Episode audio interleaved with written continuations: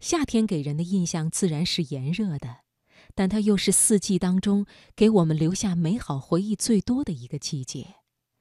儿时漫长的暑假，晚饭后树下习习的带有一丝凉意的风，当然了，还有各种夏日独有的美食，共同构成我们对于夏天的记忆。今晚的读经典，我们来分享作家老舍笔下北平的夏天。岁月匆匆，经典永存。读经典。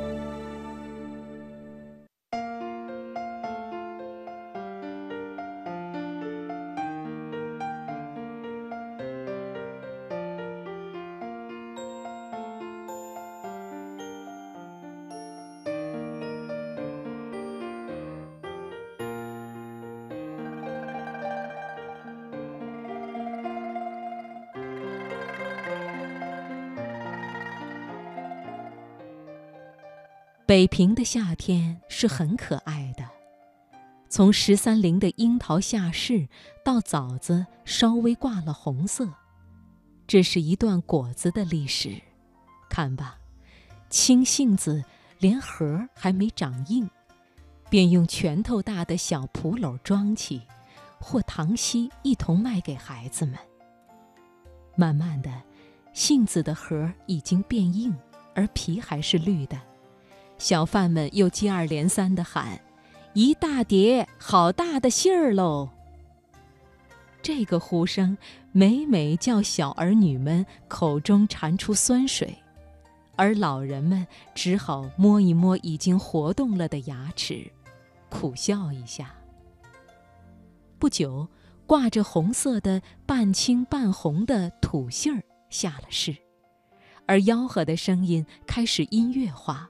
好像果皮的红美给了小贩们以灵感似的，而后各种的杏子都到市上来竞赛，有的大而深黄，有的小而红艳，有的皮儿粗而味厚，有的核子小而爽口，连核仁儿也是甜的。最后，那驰名的白杏，用棉纸遮护着下了市。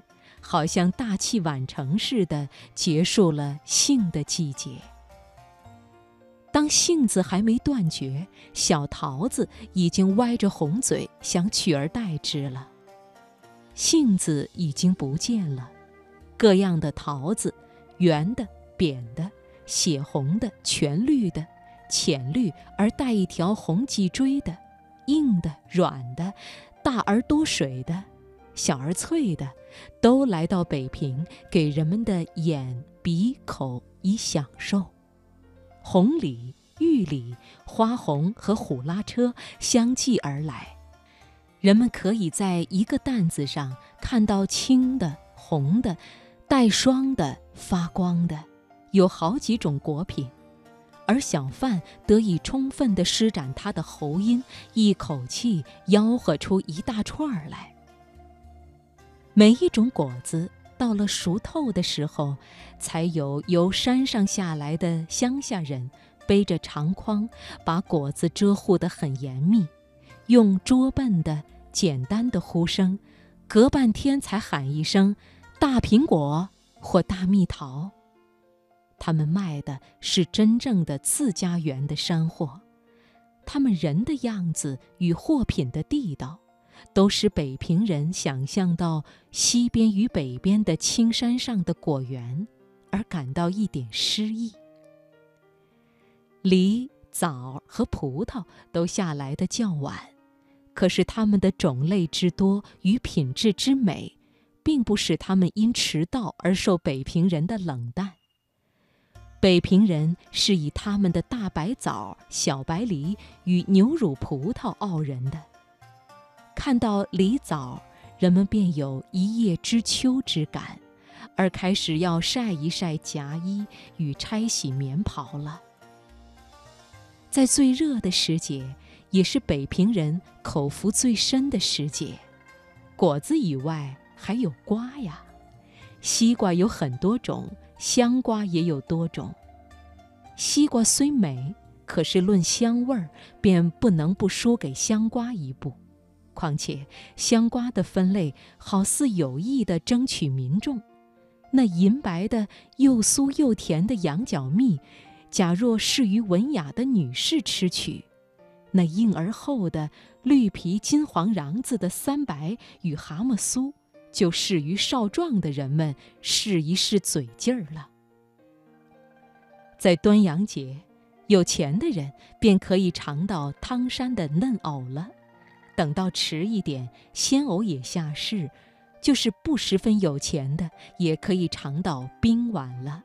一大碗冰，上面附着张嫩荷叶，叶上托着鲜菱角、鲜核桃、鲜杏仁儿、鲜藕与香瓜组成的香、鲜、清、冷的酒菜儿。